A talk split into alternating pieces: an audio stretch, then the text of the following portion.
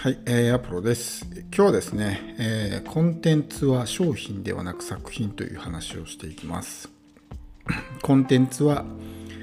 商品ではなくて作品です。えーまあ、マインドセットの話なんですけど、まあ、コンテンツ、自分が作ったコンテンツですね、そういうものは、え商品っていうふうに考えるんじゃなくて、作品っていうふうにね、考えた方がいいんですよ。なんかこうかっこいいから作品っていう言葉をつく使ってるんじゃなくてそういうですね風に考えた方が まあ長期的に見るとすごくうまくいくわけです。まあどういうことかっていうと、まあ、コンテンツってまあ商品じゃないですか。ね、商品ですか作品ですかって言われると多分商品って言うと思うんですよ。まあ確かにね商品なんですけどそういう気持ちでやってるとちょっとねあのまあ長期的に安定収入を手に入れたりとかこう爆発的にですね大きな収益を得たりとかっていうのが難しくなるっていうことなんですよね。まあ、例えば何でもいいですけど例えば電子書籍とかありますよね。でそういうものを出版するじゃないですか。でそういうものって基本的にほったらかしでいいんですよね。もうあとは電子書籍だったら Amazon がね勝手に売ってくれるから自分は何もしなくてもお金が入ってくるんですよ。うん、で、まあ、そこそこ売れてるとかね、えーいうような感じであれば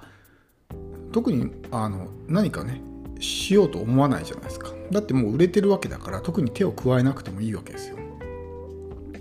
だから商品としての機能は果たしてるわけですね。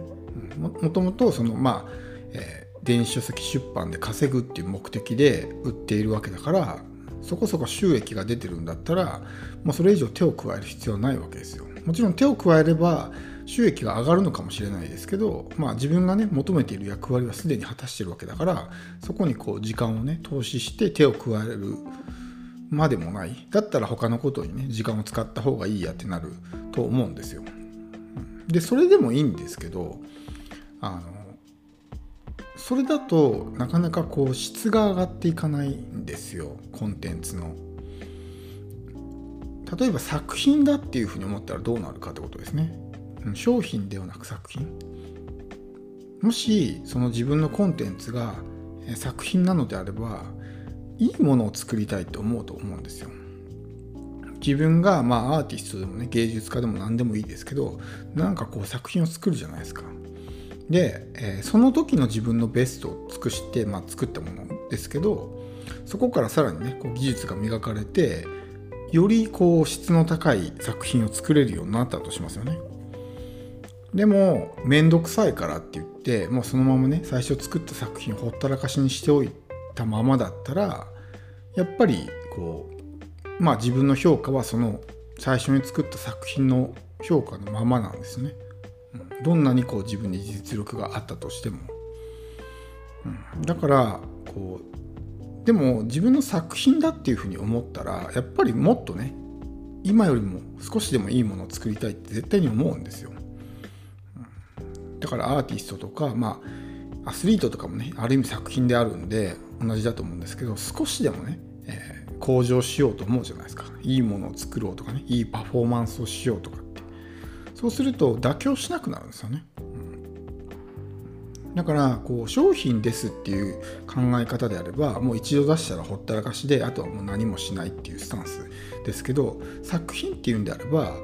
電子書籍出した後もですね内容をブラッシュアップしたりとか、えま、情報追加したりとかね何かコンテンツを足してみたりとか、ま、カバー画像を変えてみたりとかねいろいろやるわけですよ。もうその作品のパーフェクトを目指すみたいなもちろんパーフェクトっていう形はないので常にこうね、えーまあ何て言うんですか追求し続けるような感じになると思うんですけどでもね、えー少しでもいいものを作ろうって気持ちになると思うんですよ自分の作品だったら。でそうすることによって電子書籍、まあ、コンテンツですねコンテンツの価値が上がるからコンテンツの価値が上がれば当然ね読んでくれた読者の人とかそういう人たちからの、まあ、満足度とか評価も上がるじゃないですか。そうするとこう自分に対してすごく信頼してもらったりとかできるわけですね。でも一度例えば電子書籍を出版してもうめんどくさいからってそのままほったらかしにしておいたらやっぱりそのその時にできた作品のままなんですよね自分の評価っていうのは。うん、だからこうそこそこ稼げてるけども本当はねそれ以上の実力が出せるのにそこで止まってしまうっていうことなんですよ。デジタルコンテンツのいいところっていうのはこう販売した後も後からいくらでもこう内容をブラッシュアップできるってことなんですよ。紙の本だったら一度ね出版しちゃったらもうすってるしお店に店頭に並んでね、えー、出てるわけなのでもう改善のしようがないじゃないですかまたゼロからねすり直しみたいな感じになっちゃうんで後からこう内容をバージョンアップするってできないんですけど電子コンテンツに関してはいくらでもですねその辺ができるってことなんですよね。もちろんその、えー、電子書籍だけじゃなくて音声コンテンツもそうだし動画コンテンツとかまそれ以外のデジタルコンテンツに関しても後からいくらでもですねこう内容を充実させることができるわけです。でもそれをやるのかやらないのかっていうのは本人の選択次第。めんどくさいんであればやらなくていいけどもそれだとやっぱり得られる結果は小さいし自分の評価っていうのはなかなか上がらないんですよ。だから最初に出版した段階でねその完璧なものを作ろうと思ってもやっぱり作れない。自分のスキルとかレベルとかそういうものが足りないから作れないんですけど経験を積んでるうちに徐々にこうね、え、質の高いものができるようになってくるんですよね。でもその時に昔の作品とかねそういうものに手を加えなければいつまでたってもその作品の評価って、えー、まあ、出版した時とねのままなんですけどそれにこう手を加えることによってそういう作品もですねどんどんこう評価が上がっていくわけです。でまあ当然売り上げもね上がってくるわけなので収益も大きくなるし安定するということです。なので、まあ、コンテンツ作り、まあ、もちろんその有料コンテンツだけじゃなくて無料コンテンツもね是非例えばブログとかも、えー、作品だっていうふうに思うわけですよ。そうすると記事を書いた後もどうやったらねもっとこの記事をね内容を充実させれるかとか洗練させれるかっていうふうに意識するじゃないですか。そうすると何か一つでもねちょっと手を加えて改善してみようみたいな風に思うと思うんですよ。そうするとすごくいい記事が書けたりとかね。でそういうことを繰り返す上でまあ徐々にこうスキルとかね、えー、磨かれてきて経験値も上がっていくのでまあ、えー、改善とかですねそういうことを常にまあ繰り返すっていう姿勢を持っているとこうレベルって上がっていくんじゃないかなっていうふうに思うんでもちろん新しいものをどんどん出していくっていうのも大事ではあるんですけどもうすでに出したものをより一層こう高めていくっていうね意識があるといいかなと思います。世の中の大半の人コンテンツを出している大半の人っていうのは後から手を加えるっていう作業をサボるんですよね。だからこそチャンスなわけです。他の人がサボってるから自分が手を加えればですね、そこで差をつけることができるわけですね。うんで、やがてそういうことをしてると、こう、まあ、プラットフォームからもね、評価されるようになるわけですよ。プラットフォームにもアルゴリズムってものがありますけど、